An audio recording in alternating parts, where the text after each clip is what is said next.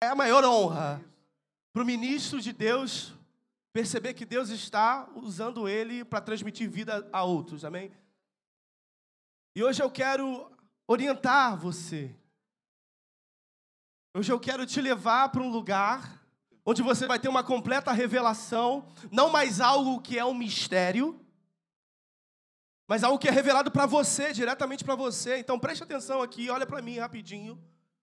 Nós temos diversas coisas que vão chamar nossa atenção nesse momento. Talvez você tente manter o foco em mim, mas você está vendo esse vento que está sendo balançado ao seu lado. Isso está chamando a sua atenção. Mas tem algo superior a isso sendo dedicado a você nessa manhã. Aleluia. Existe uma fonte de águas vivas que, alimenta, que, que sacia a sede de todo homem. E se você hoje tem sede, e você se direcionar essa fonte, você vai beber. E, e, o problema é que você não vai ter mais necessidade de outras coisas, você só vai querer beber dessa única fonte. Mas será que esse é um problema para você? Com certeza vai ser um problema para o mundo.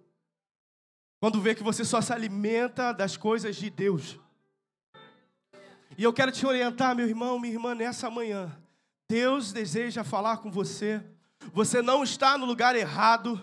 Você não está na, na hora errada. Você não está com pessoas errada, erradas. Você está na presença de Deus a presença de Deus que quer te alimentar e trazer uma solução para você.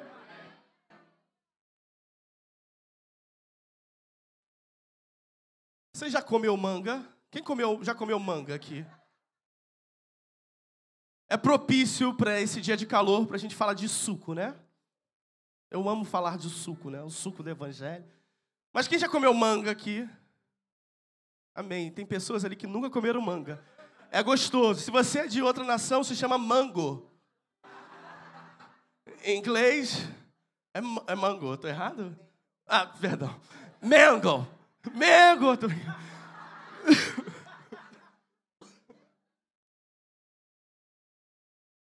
Mas existe um certo passo a passo para comer manga, não é? Você tira a casca, você pega a faca. Tem uns que já saem comendo de tudo de, à vontade, raiz, né? Mas eu, não sou tão raiz, não. Eu pego uma faca, né? Eu tiro a casca, aí como, né? Mas tem um lugar na manga que você não pode comer com a faca. Você precisa pegar suas mãos e colocar na boca e chupar o caroço da manga. Ali tem um, tem um suco, ali tem aquilo que você não pode jogar fora. Você pode jogar fora, mas tem mais ali.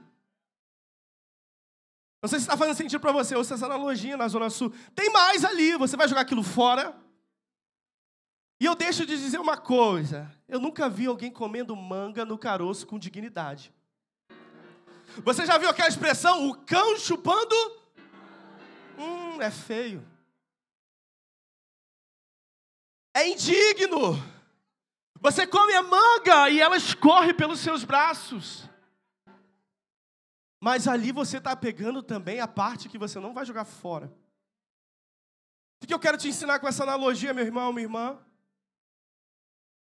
Existem certas partes da palavra que você tem que perder a dignidade.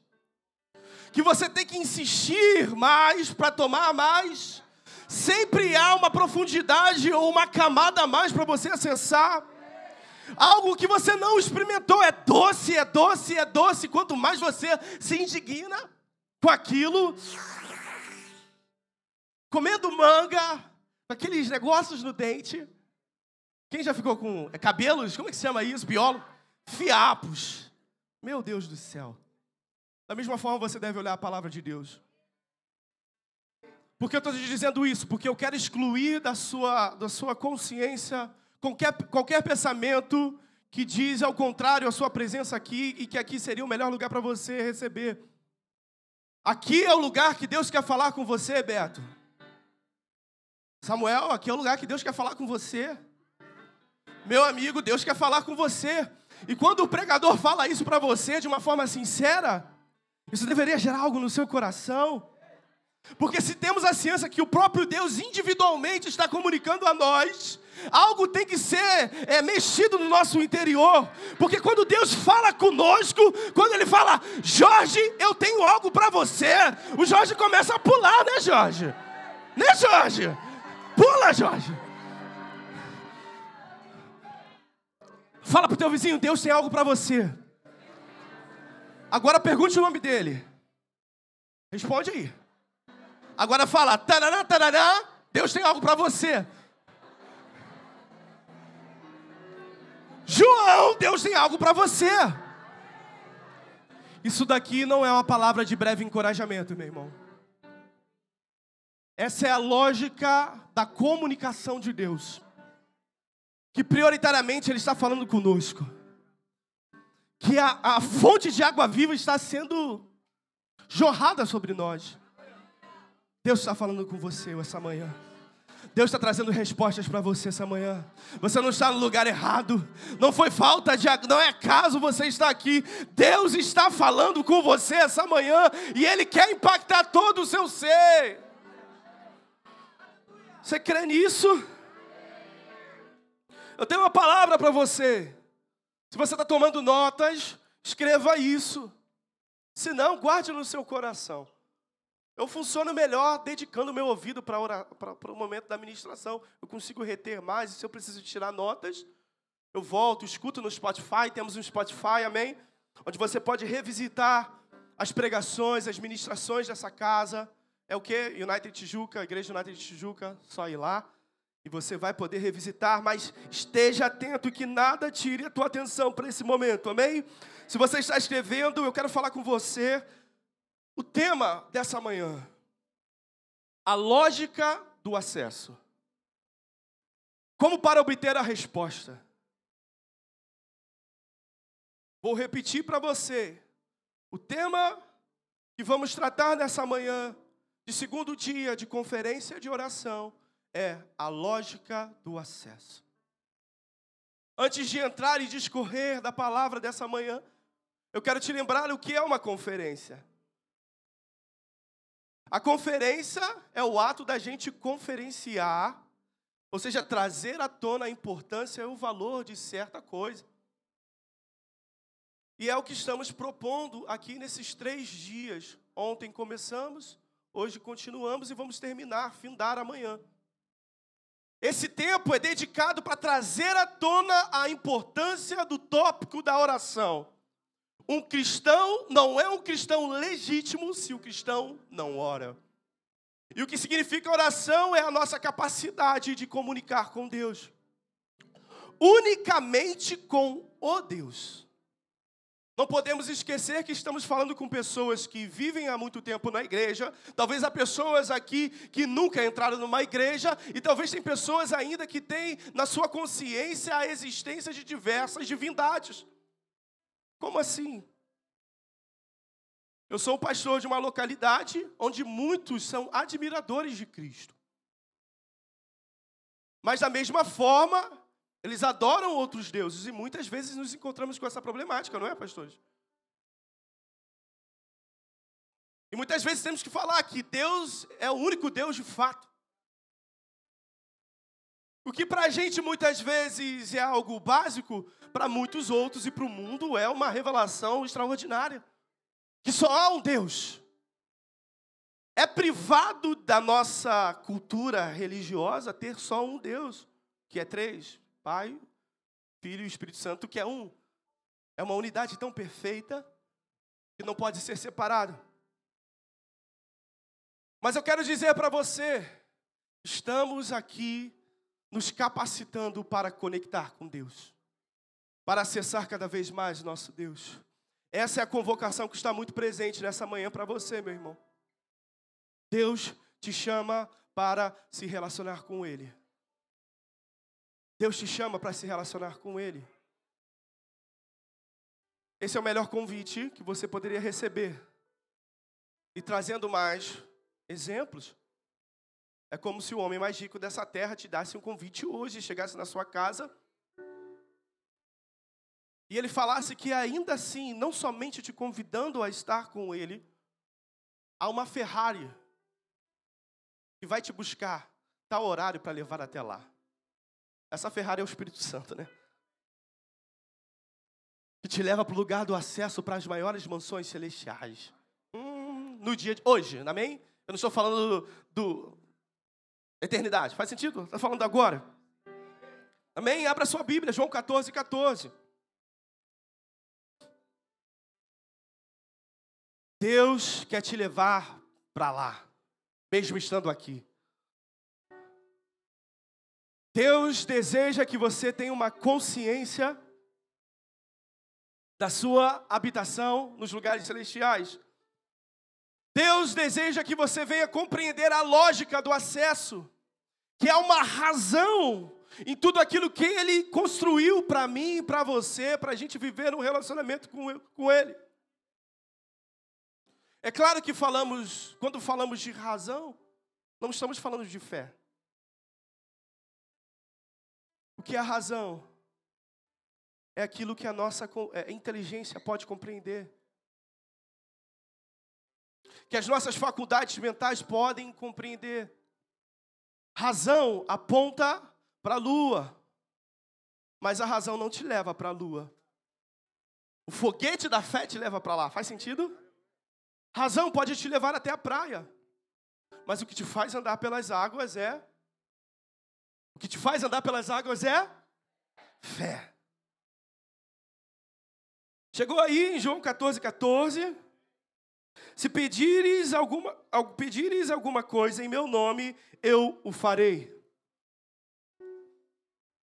Jesus está dizendo isso para os seus discípulos, não apenas, mas para mim e para você. Se pedirmos algo no nome dele, ele vai fazer. Por que isso é tão importante, essa noção?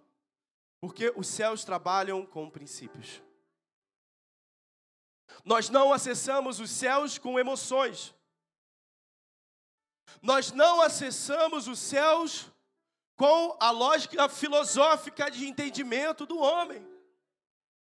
Nós acessamos os céus com princípios. E é a primeira coisa que eu quero que você grave no seu coração. Você pode chorar o que for, você pode se emocionar o que for, se não tem princípio, não tem acesso. Emoções não são princípios. Palavra é princípio. Jesus é princípio. Jesus é a chave que abre as portas dos céus para você. Jesus é o motivo que faz as mãos de Deus operar em favor de você. Os céus sempre trabalham com resposta, meu irmão. Não espere uma manifestação de Deus se você não pedir. Não espere que as portas serão abertas se você não bater. Não espere chegar até lá se você não está correndo para lá. Como Jacó que segurou o anjo e disse: Eu não vou deixar você se evadir de mim até que me dê a minha bênção. Hum. O problema é que nós não estamos decididos em fazer certas coisas. Olhamos para a graça e erramos em entender que a graça é barata. Mas ela foi muito, muito, muito cara. Ao ponto de haver um marco na história quando o assunto é oração. Jesus no Getsemane, enquanto orava ao Senhor, falou: Se for possível, Deus, retire de mim esse cálice. A primeira oração não respondida. Fez sentido o que eu falei aqui? Fez sentido? Tira de mim esse cálice. Deus tirou o cálice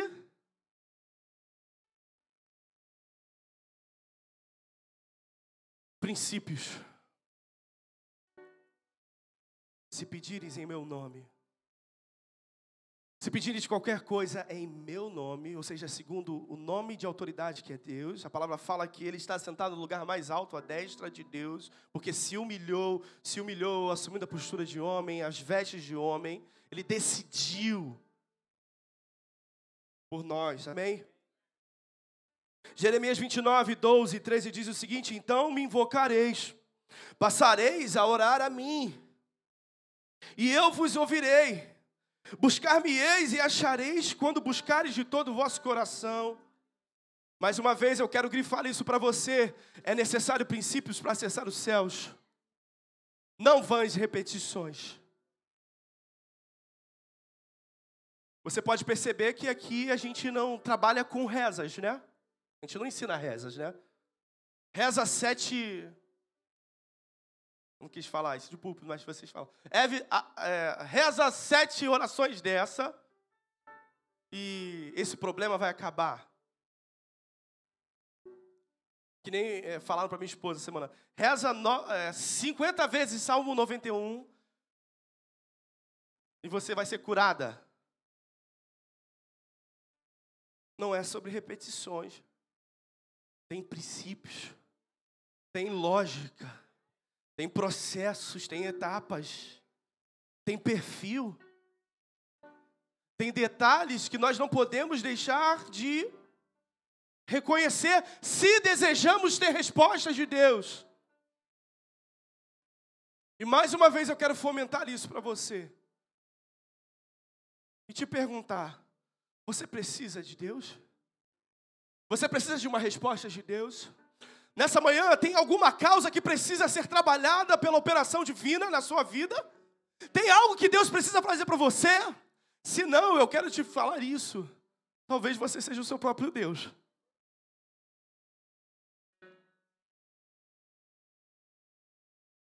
Porque eu preciso de Deus nessa manhã. Eu preciso, muitas vezes, ser confrontado.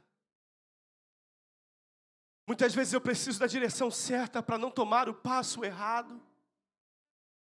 Quanto mais você cresce na sua dedicação ministerial, na sua vida, em viver uma vida para Cristo, mais as tuas decisões impactam muitas vidas. Não somente a vida da minha esposa, minha família, mas ovelhas que o Senhor nos confiou responsabilidade. Isso, primeiramente, fala também para os ministros que aqui estão, pastores.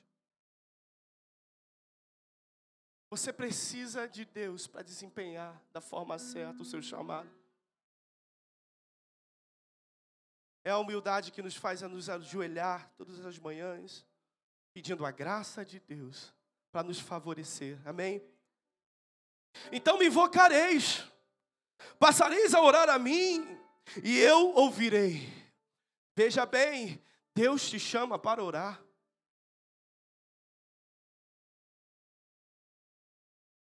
Uma conferência de oração não está sendo operada entre nós para que venhamos apenas estar aqui orando nesse, nesses momentos mas para nos guiar para uma vida dedicada à oração. Porque oração não tem limitação. Orai em todo o tempo, em qualquer situação. Buscai a presença de Deus em todo o tempo, não se limitando pelas coisas que acontecem, mas constantemente buscando ao Altíssimo. Muitas vezes não entendemos o valor porque não reconhecemos o preço. Numa velha dispensação existia tamanhas privações para o acesso a Deus. Era necessário ir ao templo. Mas no templo existia um véu. Segundo um grande historiador, esse véu de largura tinha 6 centímetros, 6 a 10 centímetros eu não sei quanto de largura tem isso aqui. Espessura, perdão. Tem um, um milímetro, mas seis centímetros de véu. Era isso que separava você de Deus. Mas a palavra nos diz que o véu foi rasgado do alto a baixo. No Velho Testamento, ou seja, numa velha dispensação, que não é dispensação da graça, que é o motivo pelo qual nós podemos acessar a Deus, a graça, o fogo ardia na sarça. Nesse tempo, o fogo arde sobre os homens. E viram línguas repartidas sobre cada, sobre cada um deles. O fogo queimava sobre os homens e não sobre a sarça. No velha dispensação, nós vemos Deus falando: tire a sandália dos seus pés, porque o lugar que você está pisando é santo. Nesse novo tempo, Deus fala para mim e para você: vinde a mim como estás. Numa velha dispensação, Deus falava: diga que eu sou. Hoje diz: eu sou o caminho, a verdade e a vida. Há uma grande distinção entre um velho tempo, essa velha dispensação, e esse tempo, e o marco disso é representado na vida de Jesus Cristo. Jesus Cristo pagou todo o escrito de dívida. Jesus Cristo pagou o preço pelo meu e seu pecado, que era aquilo que de fato nos afastava de Deus, e hoje temos pleno acesso a Deus. E quando vemos a palavra de Deus sendo direcionada a nós, ore todo momento, Deus está falando em outras palavras para mim e para você: venha a mim em todo tempo, faz morada na minha presença.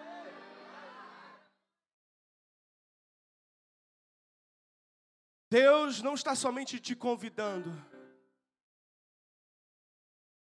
mas Deus está te convocando a olhar para o tópico da oração e não negligenciá-lo mais.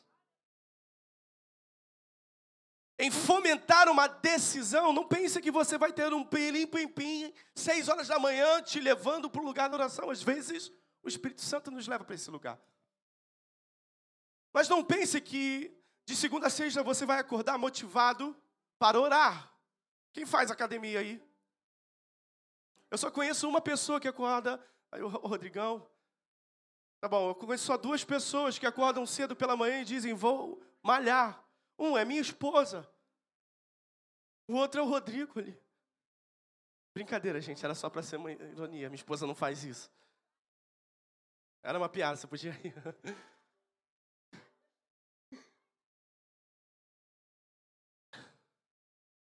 Mas quando o tópico é oração, você também precisa decidir. Você precisa ter uma disciplina espiritual, como o apóstolo diz. Você precisa no seu quarto colocar coisas que vão te motivar a orar. Você precisa colocar ali, no pain, no gain. Você precisa botar ali, como o nosso apóstolo fala, e toda vez que nós pregamos sobre oração, nós usamos essa frase: Horas com Deus, essas coisas motivadoras. Porque você tem uma mente. E se ela não for renovada pela palavra, ela se desgasta pela carnalidade. Faz sentido? Se você não renova sua mente pela palavra, ela se desgasta pela carnalidade. Então há uma distinção entre o tempo passado e esse novo tempo no qual nós estamos inseridos, chamado a plenitude dos tempos. Nesse tempo, somos convidados a todo momento a acessar ao Altíssimo. É como não se estivesse distâncias. Também vemos na palavra, ore em todo tempo, no Espírito. E quando fala no Espírito, fala em uma letra maiúscula, trazendo a conotação que esse Espírito é o próprio Deus. É claro que está falando de uma referência à oração de em línguas. Quero orar em todo tempo, ore em línguas.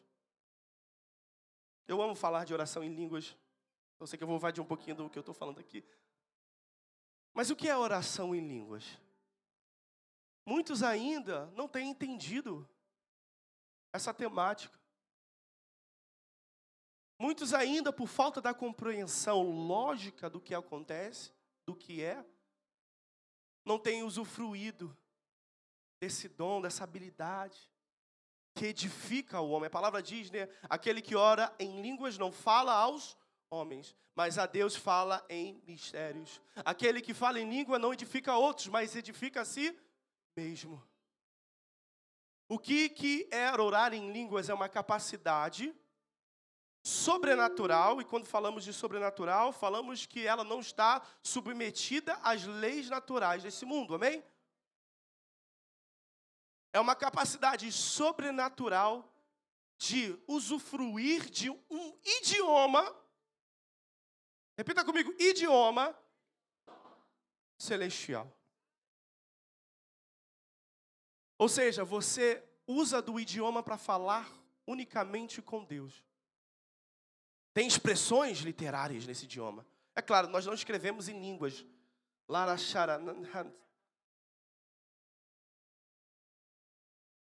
Mas falamos diretamente com Deus. E se você quer essa habilidade, é algo que Deus quer te dar.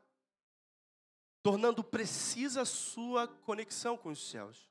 É uma oração que ninguém pode entender, muito menos os seus inimigos, que não é o seu vizinho, e nem a sua sogra. É o diabo. João 10, 10 diz: o, o ladrão veio para roubar, matar e destruir, mas eu vim, eu vim, e vida em abundância. Além de falarmos de duas dispensações que o crente precisa ter consciência, do preço que foi pago por Jesus e o novo lugar que ele me estabeleceu. Quero grifar mais sobre isso. Às vezes nós nos esquecemos que estamos pregando também para os de fora. Pessoas que admiram Jesus, cantam louvores, mas também estão buscando outros, outras vias místicas Deixa eu te dizer isso. Colocar um charuto na boca de um santo não vai trazer uma operação divina para você. Por mais que seja sobrenatural, você deve viver o sobrenatural gerado pelo divino, por Deus. Faz sentido? Não pelo maligno. Um dia eu estava na mesa com um grande amigo meu e ele falando para mim isso. Pastor, não fazia sentido para mim ter que dar é, é, 51 no terreiro para o santo, para que ele pudesse me dar uma revelação.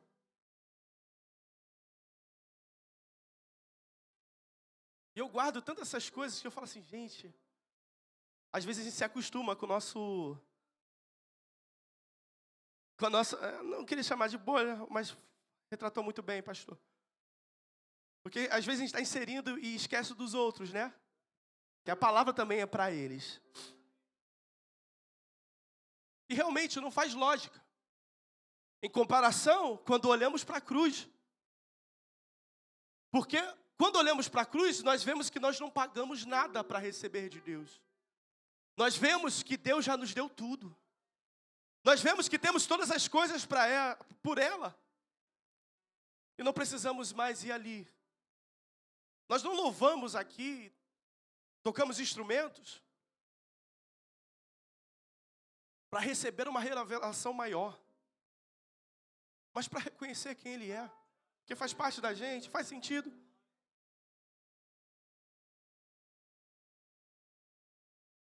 Nós buscamos pelo sobrenatural. Nós nos agitamos nesse lugar, mas pelo sobrenatural, motivado pelo divino, ou seja, por quem é Deus. Faz sentido? E não pelo maligno. E é muito fácil a gente cair nesse lugar. João 1, João 11, 25. Abra comigo rapidamente, se você pode.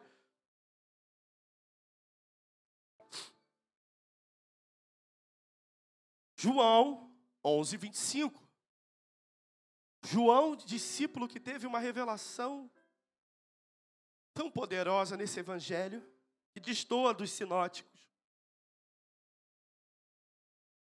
A palavra diz o seguinte: então Jesus disse: Eu sou a ressurreição e a vinda e a vida. Quem crê em mim viverá depois, mesmo depois de morrer. O que eu quero dizer para você é que todas essas afirmações confrontam as leis naturais dessa terra. Eu sou a ressurreição, ou seja, eu trago pra, da, da morte para a vida e a própria vida. Isso diz para mim e para você que se você precisa de vida, ou talvez ressurreição, você deve ir para Ele. Esse aqui é um grande motivo pelo qual você deve orar. Porque em Jesus você tem vida. Em Jesus você tem ressurreição. Em Jesus, mesmo quando você olha para os lados e não tem nenhuma esperança para crer, nenhuma motivação para permanecer crendo, Ele traz ressurreição.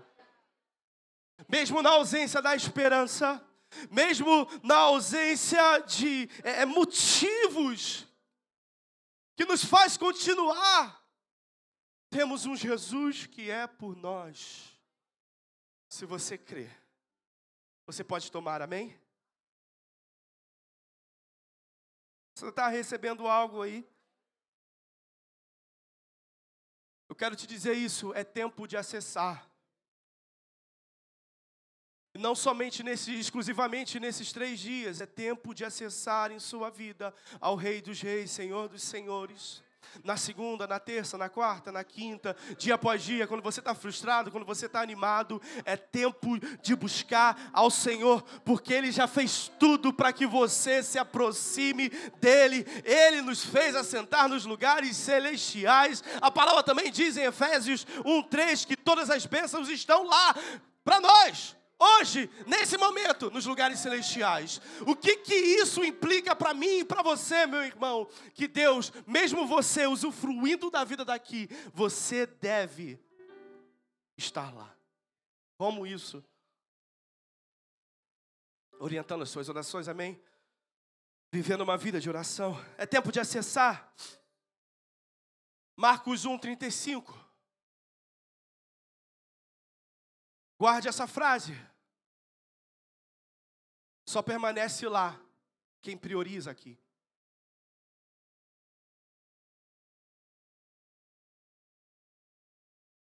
Marcos 1, 35, e eu vou também discorrer a leitura até o 38.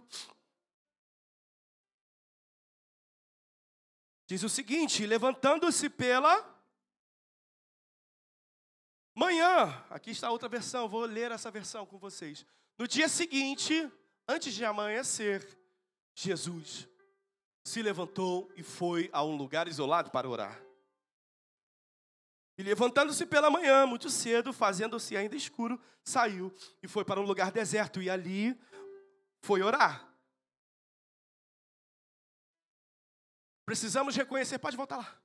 Precisamos reconhecer que Jesus Cristo tinha uma vida gerada pela oração.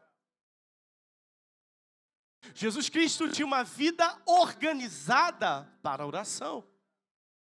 Jesus Cristo, por ter uma vida organizada para a oração, vivia uma vida que priorizava a oração.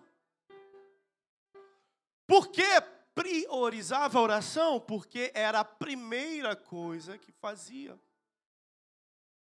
No dia seguinte, ao amanhecer, Jesus se levantou e foi ao lugar isolado para orar. O que isolado nos traz a, a, entendimento era um lugar que não teria nenhuma interferência na sua oração. Jesus prezava tanto por oração, ele buscava o lugar mais apropriado. Você conhece aquela passagem que fala: entre no quarto, feche as portas, chegou a hora de falar com Deus. Dobre o joelho e sinta a presença. Amém. E toma todo esse lugar. Amém. Sinta a glória de Deus. Você conhece essa passagem? Você, quando desejar orar, vá ao secreto, no seu quarto. Quando lemos essa palavra, temos ali a palavra, essa passagem, vemos uma palavra sendo grifada ali. A palavra quarto. Quarto. E tem muita substância nessa palavra quarto. Ela é uma palavra que poderia ser traduzida como banco. Então a passagem poderia ser assim: entre no banco, feche as portas. Chegou a hora de. Talvez você não está entendendo o sentido, mas eu vou te explicar. É uma palavra que poderia ser traduzida, transliterada como quarto, banco, o lugar mais precioso. Por quê? Porque no grego essa palavra nos traz um entendimento do lugar onde nós guardamos as coisas mais preciosas. E no lugar onde você guarda as coisas mais preciosas é o lugar onde tem a maior segurança. É o lugar de maior âmbito privativo. Você não chega na sua casa e talvez o convidado está lá e você fala: entre no meu quarto, deite na minha cama. Toma aqui batata Ruffles e Doritos, come aí. Não faria isso, eu creio que não, né? Porque é ilógico. Ali é um lugar privado. Eu lembro quando eu era jovem, pastora Karina, minha irmã, ela falava para mim: saia do meu quarto! Quando eu entrava lá. Porque o quarto é um lugar privado. É um lugar onde eu descanso, né, pastora Karina? É um lugar onde eu repouso é o lugar para falar com Deus. Porque é o lugar onde ninguém vai se intrometer no, na minha intimidade. No dia seguinte, antes de amanhecer, Jesus se levantou e foi ao lugar isolado. Provavelmente os discípulos dormiam todos juntos. Por isso que o Senhor foi para o deserto. Continuando a leitura, 36. E foi para o lugar e ach... deserto ali orar. orar. Aí eu não copiei o 36. Pode para o 36. Mais tarde, ou seja, ele ficou muito tempo naquele lugar orando. Mais tarde, Simão e os outros saíram para procurá-lo. 37. Quando encontraram, disseram: Todos estão à sua procura, mestre. 38. Jesus respondeu: Devemos prosseguir para as outras cidades. A primeira resposta de Jesus não foi. Eu tenho que terminar aqui, horas. Tá certo isso? 1h49? Amém. A primeira pergunta não de, de Jesus não foi. Eu estava lá orando. A primeira, a primeira resposta de Jesus não foi. Eu estava lá orando no deserto. Não, a primeira resposta foi direção. Não, eu estava lá falando com meu Deus precioso, é muito bom. Não, a primeira resposta foi direção. Devemos prosseguir para as outras cidades e lá também anunciar, e não somente direção, e a segunda resposta foi identidade. Foi para isso que eu vim. Devemos prosseguir para as outras cidades e lá também anunciar a minha mensagem, foi para isso que eu vim. Então, se você quer direção, você tem que ir para o quarto. Entre no quarto, feche as portas. Chegou a hora de falar com Deus. Amém. Se você quer direção, entre no quarto. Veja, é claro, é representativo o quarto. Podemos chamar o quarto da igreja local também? Que aqui é um lugar tão precioso. Jesus mesmo chamou esse lugar de casa de oração, ou seja, casa de acesso. Então, se você precisa de direção, você precisa buscar ao Senhor em oração. Se você precisa ser reafirmado na sua identidade, ou seja, ter a revelação verdadeira, completa de quem você é, vá para o quarto de oração. Muitas coisas ainda são mistérios na tua vida. Escute isso. Muitas coisas ainda são mistérios na sua vida. Sobre para onde você deve ir. Sobre o que você é em Deus. Sobre o que você deveria estar fazendo. Porque você não está buscando esse lugar. Eu lembro meu, um dos meus primeiros empregos. Eu era suqueiro. Vocês viram? Eu entrava às sete horas da manhã no trabalho. E o meu trabalho era fazer suco de laranja. Não, eu falei de manga no começo, era laranja agora. Amigo, eu tenho certeza que ninguém aqui é melhor do que eu fazendo suco de laranja. Eu sei a inclinação certa que você tem que colocar naquele. Qual o nome daquilo? Espremedor mesmo? Eu lembro aqueles sacos e sacos de laranja muitos sacos de laranja por dia. Eu fazia sucos, era tão bom, né? Transformar a laranja no suco, né? Tem, tem até aquela frase do dono da reserva que ele fala, né? Nosso trabalho é pegar limões e fazer limonadas.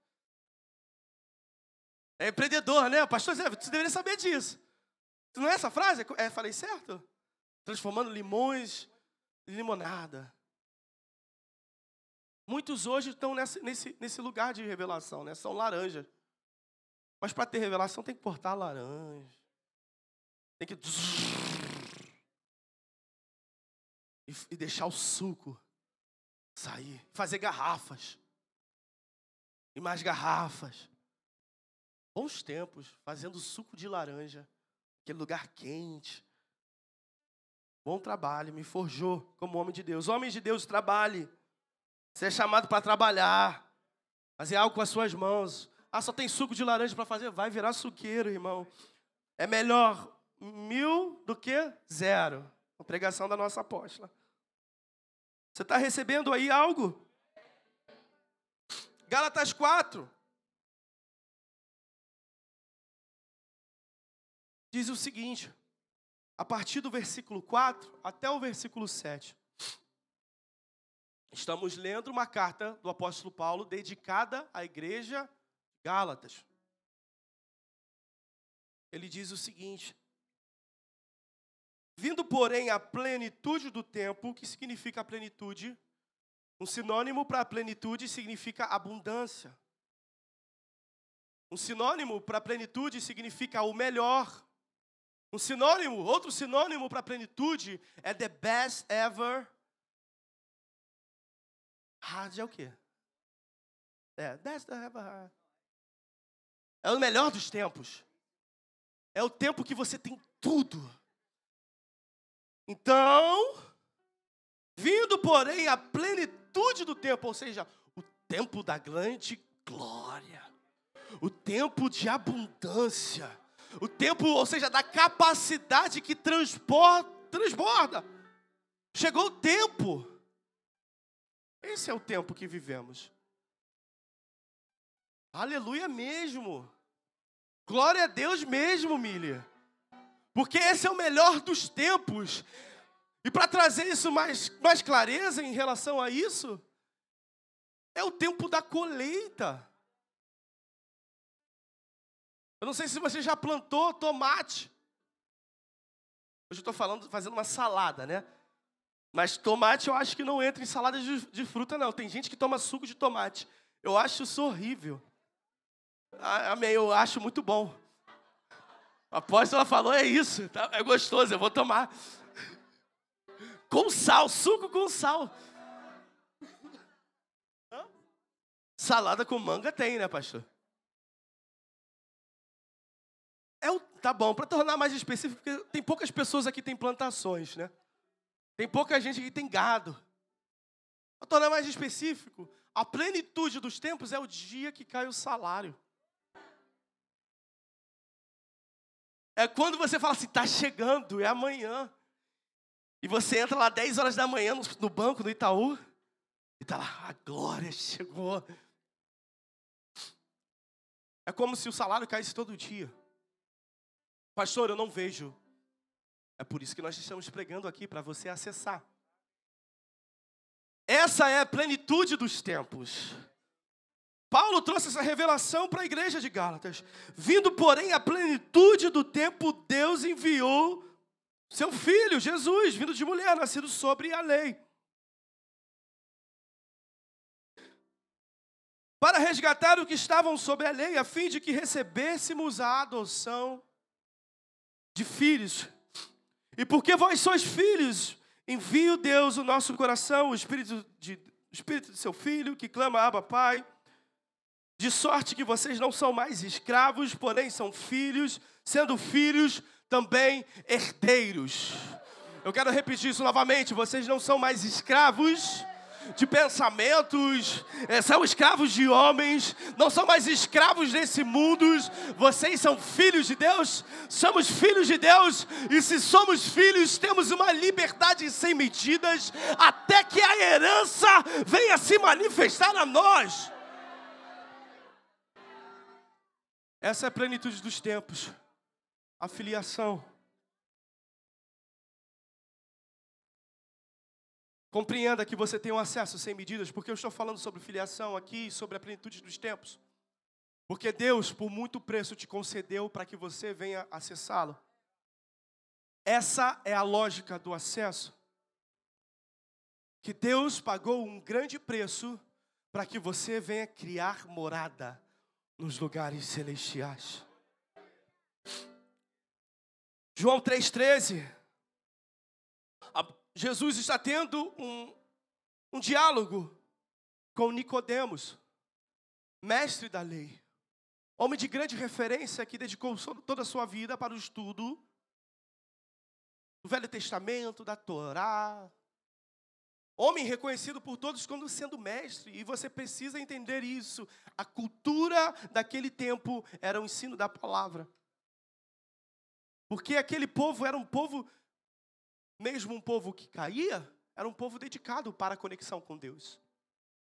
A lógica do acesso, se estivéssemos reunidos trazendo a palavra naquele tempo, um tempo antes de Jesus, seria leve, para o sacrifício. Assim você terá perdão dos seus pecados. A lógica seria: vá ao, ao, sacerdote, vá ao sumo sacerdote. Você precisa de um intermediador para conectar com Deus. E se Deus se manifestasse nessa terra, se você pisasse num monte, você provavelmente seria destruído. Por isso que não cantamos as canções, me leva para o monte, e todos estão lá no monte. Não, não é sobre isso. É sobre uma nova dispensação. E Nicodemos era mestre desse acesso. Vemos formas de acessar a Deus estranhas. Homens orando nas praças com muitas repetições a fim de serem vistos. Mas Nicodemos chega um momento que ele vai questionar a Deus fazendo algumas perguntas. E vemos uma resposta aqui em João 3,13 dizendo o seguinte: Ora, ninguém subiu ao céu, senão que desceu do céu, o filho do homem. Quem é o filho do homem? Quem é o filho do homem? Amém. Mas tem uma controvérsia. Não tem um ponto aqui.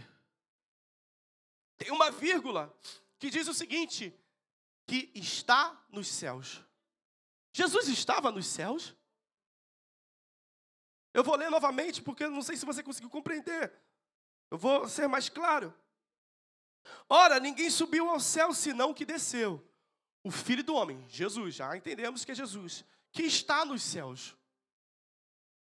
Mas Jesus estava conversando com Nicodemos, como ele estava nos céus, estando conversando com Nicodemos na terra. Mais uma vez eu quero te afirmar isso.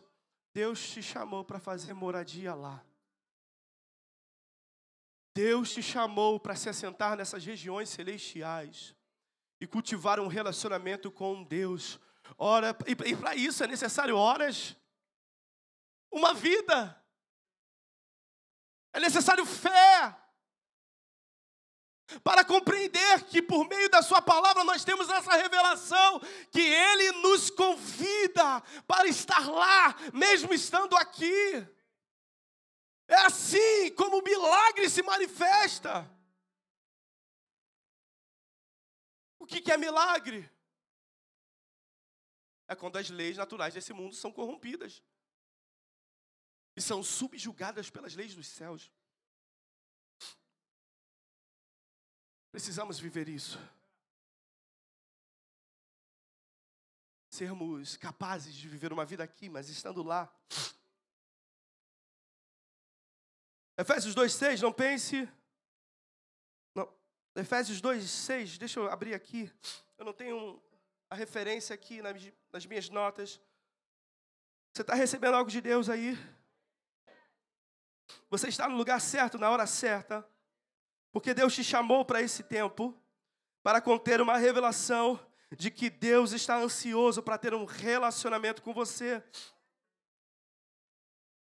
Efésios 2:6 e nos ressuscitou juntamente com Ele e nos fará sentar nos lugares celestiais em Cristo. Está escrito isso? Não, não está escrito isso. Ele não nos fará sentar nos lugares celestiais.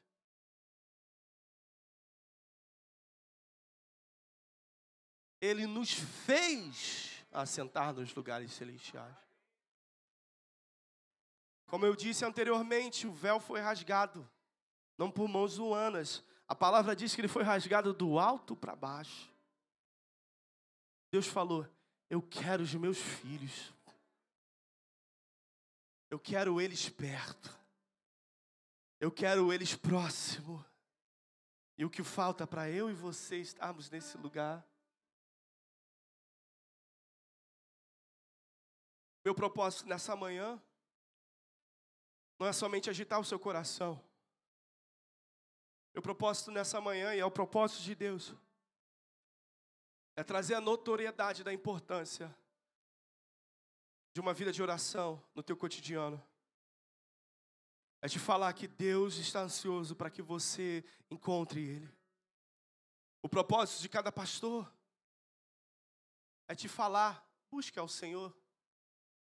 Não é falar, por meu intermédio eu vou te revelá-la. Deus quer que você o conheça. Deus deseja que você prove dele verdadeiramente. Isso não é fantasia, é algo legítimo, é algo real. Porque aqueles que buscam o Senhor de todo o seu coração vão encontrá-lo. Amém? Quero trazer alguns pontos para você, amém? Vou ser breve. Pastor, você está falando tanto de fruta, de suco. Eu estou ficando é com sede. Tem pessoas distribuindo água aí? Tem, amém. Então não tá ninguém, falei nada. Está todo mundo em casa, amém? Está recebendo algo de Deus? Fala assim, é para mim. É para mim. É para mim, Senhor. Deus quer mudar as nossas vidas. Deus quer se revelar a nós como nunca antes, amém? Não pense nisso, né? Isso é para alguém. Ah, eu queria tanto ter o, o que eu vivia no passado. Eu orava muito no passado. Não. Deus quer algo maior. Né, Daniel? Entre no quarto. Chegou a hora de falar com Deus. Quero ter, te dar três pontos sobre a lógica do acesso. Como é, obter resposta? Muitas fundações foram colocadas aqui e se tratam de motivos pelo qual você deve buscar a Deus. Mas eu quero falar de algo prático com você.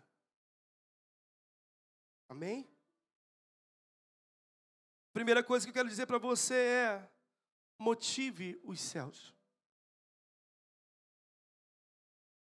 Se você quer uma resposta do alto, você precisa motivar os céus. Você precisa trazer motivações para que o céu se manifeste nessa terra, para que a resposta de Deus venha te alcançar. E por que falamos resposta? Porque eu estou usando esse termo. Porque o céu trabalha, os céus trabalham com resposta unicamente. Se você não pede, você não recebe. Se você não bate, não é aberto. Se você não liga, não vai ser ligado. Ele exorou, era homem como nós. E os céus pararam de dar chuva, não é? E a palavra diz. Gênesis 32, 25. Nada além da palavra move os céus. Nada além dos princípios, Jesus, movem os céus. Como obter resposta? Primeiramente, motivando os céus a responder. Amém? Quando o homem viu, 25, 32, 25.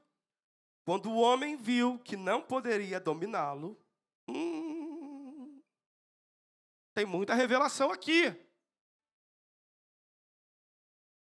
Você é acomedido ou é audacioso? Só para te, te, dar um overview, alguma coisa que está acontecendo aqui, um briefing do que está acontecendo nessa passagem. Jacó estava lutando com um. Eu não tenho tanto entendimento para saber se era um anjo ou Deus, né? É Deus, né? Está escrito Deus aqui no seu? Amém. Mas eu não quero me ater a isso. Mas era o detentor da bênção. Faz sentido? Quando o homem viu que não podia dominá-lo. O que isso significa? Quando os céus percebem que a sua insistência não vai cessar. Quando o homem viu que não poderia dominá-lo. Deixa eu te dizer, tem perseverança nas suas orações? Tem perseverança e continuidade sem desfalecer na sua busca pelo Altíssimo? Quando o homem viu que não poderia dominá-lo, tocou na articulação da coxa, de forma que lhe deslocou a coxa enquanto lutavam. Hum. 26. Então o homem disse: Deixe-me ir, pois o dia já desponta. Mas Jacó lhe respondeu: Não deixarei você ir a não ser que me abençoes. Onde está sua perseverança? Para erguer as suas mãos ao alto e puxar a manifestação para a terra. Tem muita coisa aqui, dá para fazer mil pregações com essa passagem. Mas eu quero me ater a esse, esse tópico específico, onde está a sua perseverança para motivar. Onde está a sua fome? Onde está a sua sede? Onde está o seu desejo para alcançar os céus? Ainda que os céus toquem na sua costa e você venha cair, ah, capengando, eu quero de Deus. Você tem isso dentro do seu interior, buscando, perseverando, motivando os céus ao ponto de nos céus falar assim: não tem outra coisa que eu possa fazer a não ser abençoá-lo. Oh Deus dos céus, da terra, dos mares. Mamacita. Oh, motive os céus com uma perseverança, meu amigo. Tem homens que têm orado uma única vez por algo, falava, Deus não é real.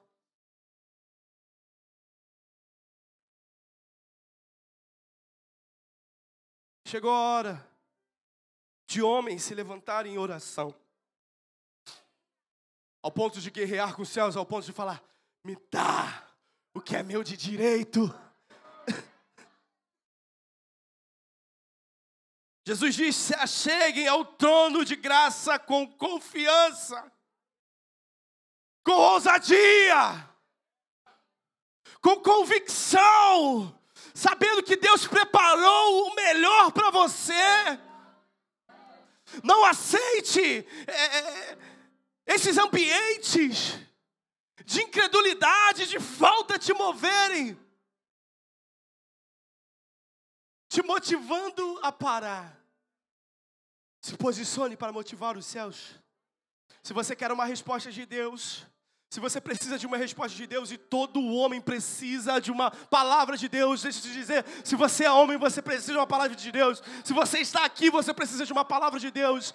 Se você precisa da palavra de Deus, comece a motivar os céus com essa garra. Comece a perseverar.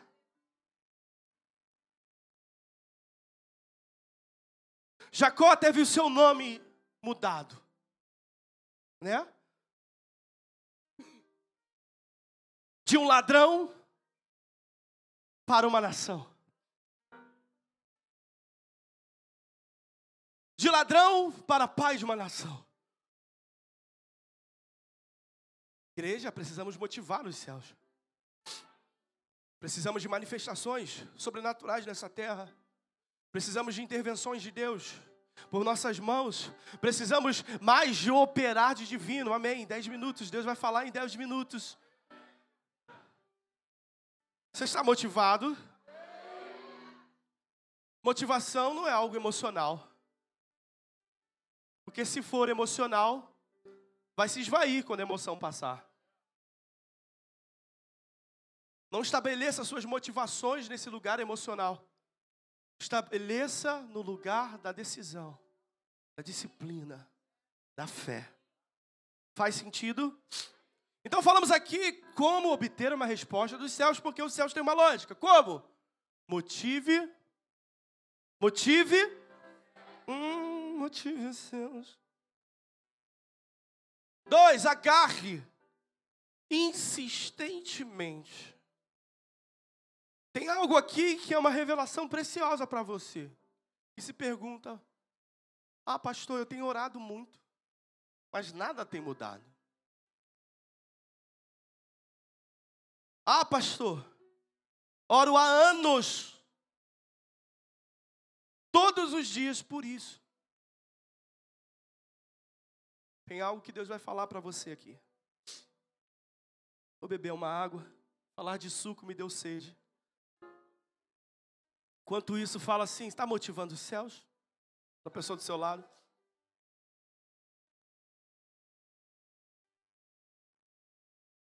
Está pronto para pegar a tua bênção? Fala, fala, fala aí, bonitinho. Fala aí, irmã. Ninguém falou para essa irmã aqui, ó. Alguém fala para ela, está pronto para pegar a tua bênção? Porque tem bênçãos nos céus disponível para você. Fala mais. E eu vou celebrar porque eu já vejo, fala, fala, eu vou celebrar, porque eu já vejo as bênçãos nas suas mãos. É tua. Vai que é tua. Vai que é tua. Tem bênção chegando. Tem bênçãos chegando. Tem bênçãos. Não, volta lá. Não, não, não, não é. Não. Tem bênção chegando. Tem bênçãos disponíveis para você.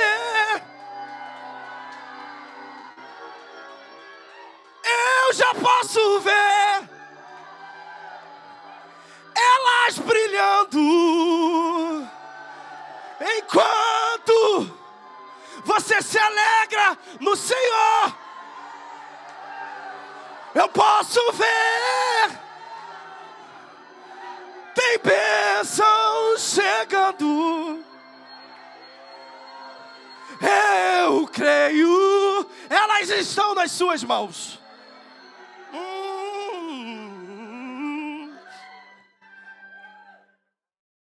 Daniel gosta quando. É, tipo. Ah. Daniel gosta de quando eu convido ele, né, Daniel? Ele... É, cara, isso aqui tem poder. Hum, eu posso ver. Você não está vendo, Walter, mas eu estou vendo uma benção na tua mão. Hum? Tô vendo uma benção na tua mão. Ela é tão pesada e ela vai. Porque ela é tão pesada, ela vai despencar assim de lado, né? Ela vai transbordar. Eu posso ver uma benção chegando na sua vida, mas você precisa motivar os céus, amém? Esse é o suco da fé. Crer porque está feito. Tomar porque é seu. Andar em convicção, mesmo diante das situações. Está comigo? Lucas 18 diz o seguinte: não precisa abrir, eu vou ler muito brevemente, mas vou parar no final. E contou-lhes também uma parábola sobre o dever de orar, sempre e nunca desfalecer.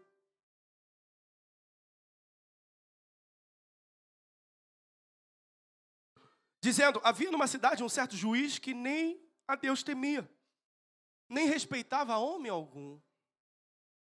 Havia também naquela mesma cidade uma certa viúva ia ter com ele, dizendo: Faze-me justiça contra o meu adversário. Grifice, meu adversário. Quatro. E nem. Quatro. E por algum tempo não quis. Mas depois disse consigo: Ainda que eu não tenha a Deus, quem está falando isso é o juiz nem respeito os homens. Todavia, como essa viúva, viúva me molesta, ou seja, insiste em obter de mim justiça, hei de fazer-lhe justiça, para que enfim não volte e não me importune mais. E disse o, o Senhor, Jesus está falando, ouvi o que diz o ju, juiz injusto. Sete. E Deus não fará justiça aos seus escolhidos. Ou seja, Deus não fará justiça a você. O que é justiça? É dar de direito a quem tem direito. É isso, Emanuel, tá certo? Mais ou menos, né, Morelés? Mas pega isso que o suco é esse. Todavia, como essa viúva me molesta, hei de fazer justiça. Sete, e Deus não fará justiça aos seus escolhidos, que clamam a Ele dia e noite ainda que tardio por eles, digo-vos, depressa lhes fará, farei justiça. Mas tem algo que, se a gente não se atentar muito bem, nós não vamos pegar aqui. Mas quando o filho do homem voltar, quantas pessoas, quantas pessoas, é isso? Não, quantas pessoas com fé ele encontrará na terra? Aqui na minha tradução, Almeida corrigida e revisada, está escrito: Quando, porém, vir o filho do homem, porventura achará fé na terra? Deixa eu te dizer uma coisa. Tem muito para se falar aqui, mas eu quero focar nesse tópico. Não importa o quanto Deus faça justiça por você. Escute isso, escute isso. Se você não tem fé para tomar, você não recebe a justiça. Porque olha aqui, a justiça que Jesus está falando é a justiça operada por Deus, o justo juiz. Que está onde? Nos. Mas eu quero que você interprete dessa forma comigo. Mas quando a bênção se chegar no, na terra, Será que você terá fé para receber? Para tornar mais explicativo, tem salvação para todos disponíveis. Mas nem todos recebem, por quê? Não tem? Você pode orar para uma justiça. Mas quando a justiça se manifestar, se você não ter fé,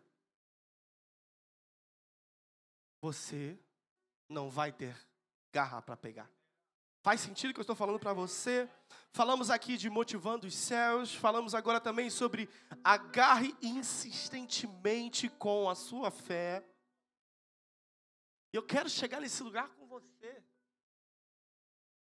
A justiça pode se manifestar, já foi realizada, por exemplo, na cruz com Jesus. Faz sentido? Estou usando da cruz como um exemplo para te explicar sobre as coisas que você pede a Deus. E por que muitas vezes elas não estão se manifestando.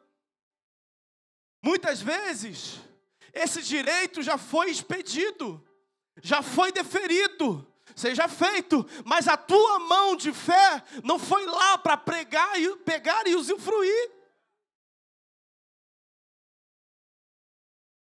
Cura é sobre isso. Jesus levou as nossas A justiça já foi realizada. O direito já foi apregoado. Mas falta a mão para tomar. Deus nos deu uma vida de superabundância, né? Vida e vida em. Todos aqueles que vivem com Jesus têm acesso a isso. Mas porque muitos de nós não têm acessado a isso? Porque temos braços tão mirrados na fé Se você para de usar um braço, não pense que ele vai continuar forte por muito tempo.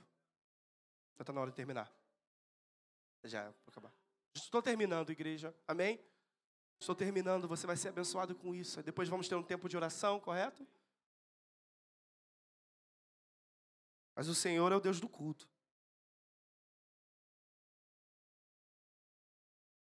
Quando você para de usar um braço, ele vai ficar tão pequeno, ele vai cumprir tanta. Não vai ser para nada, não vai servir para nada.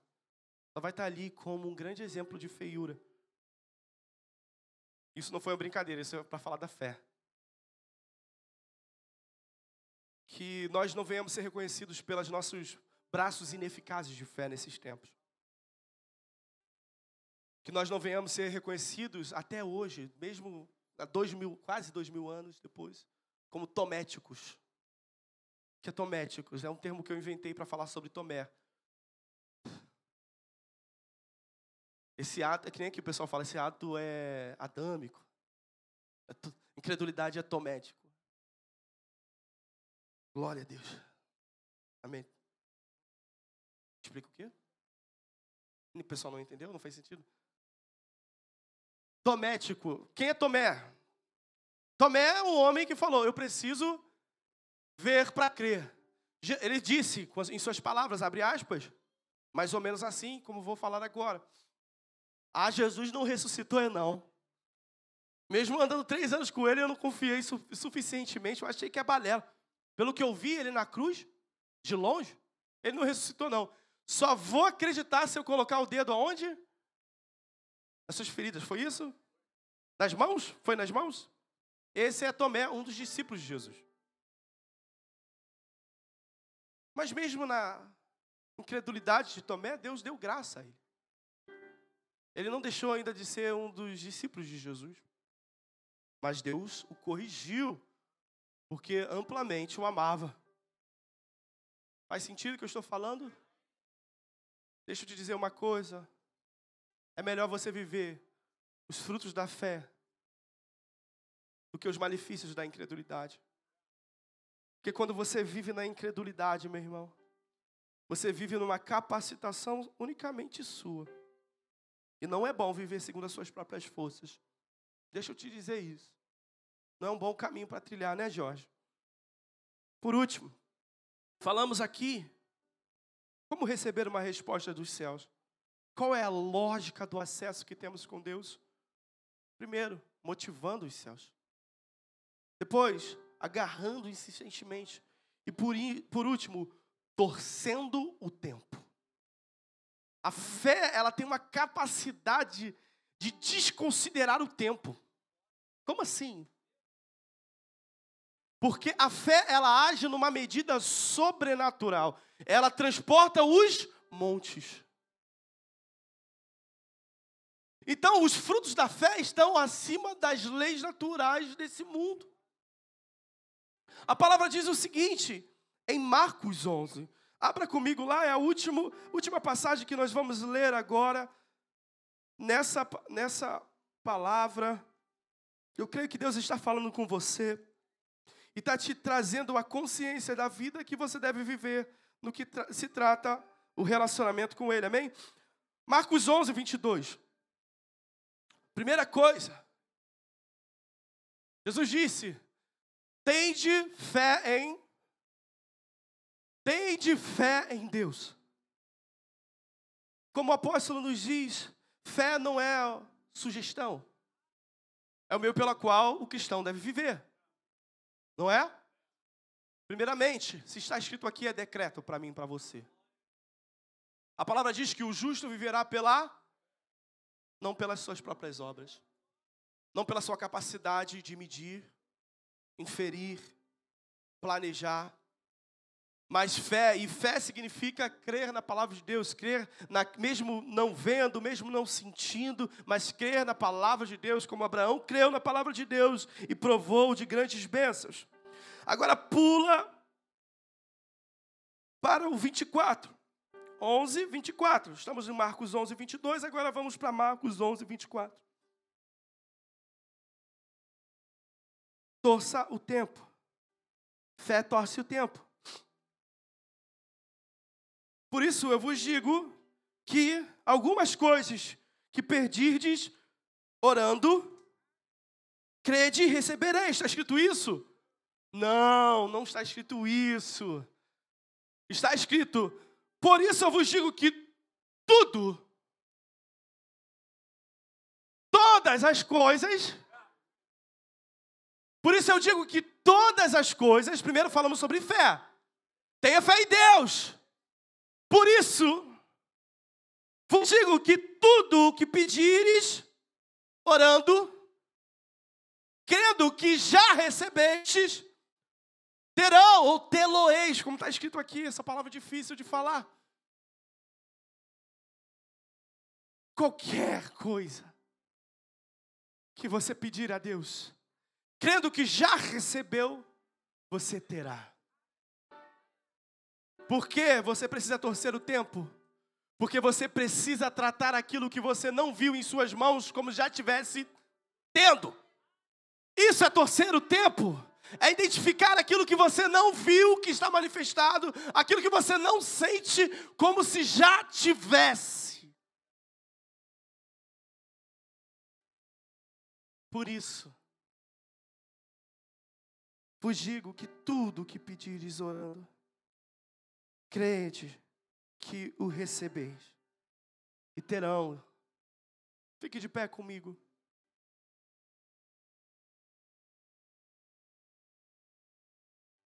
Hoje,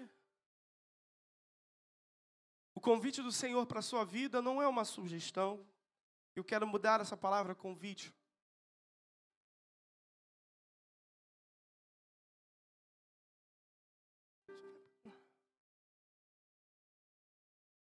Quero fa falar sobre convocação.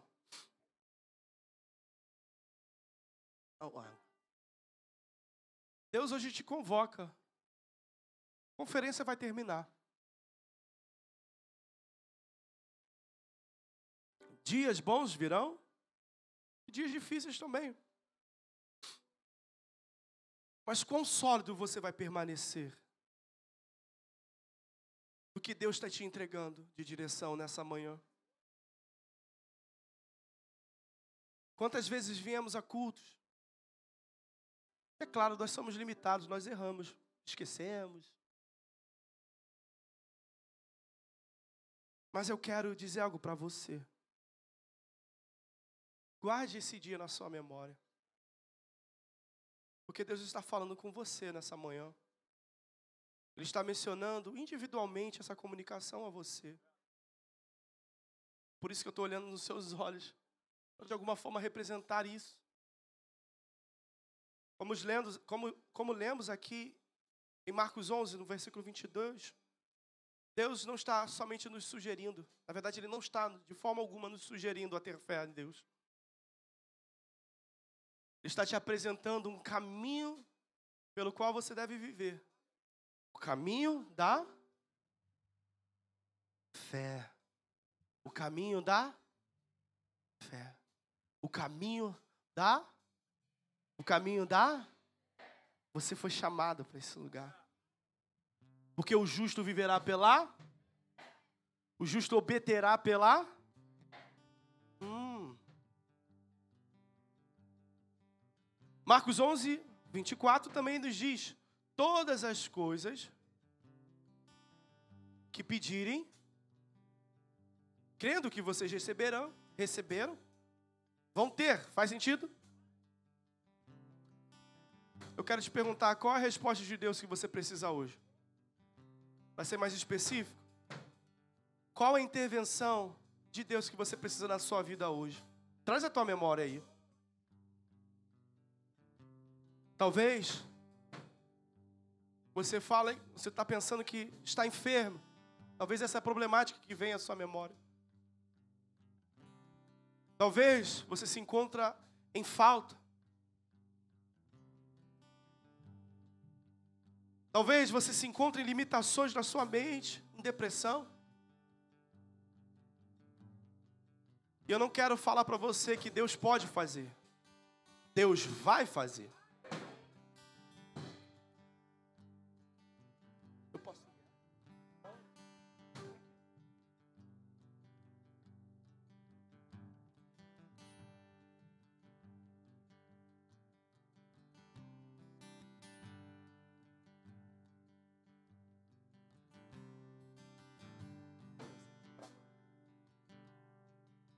Já trouxe à sua memória aquilo que você precisa falar com o justo juiz? Alguns estão querendo avivamento.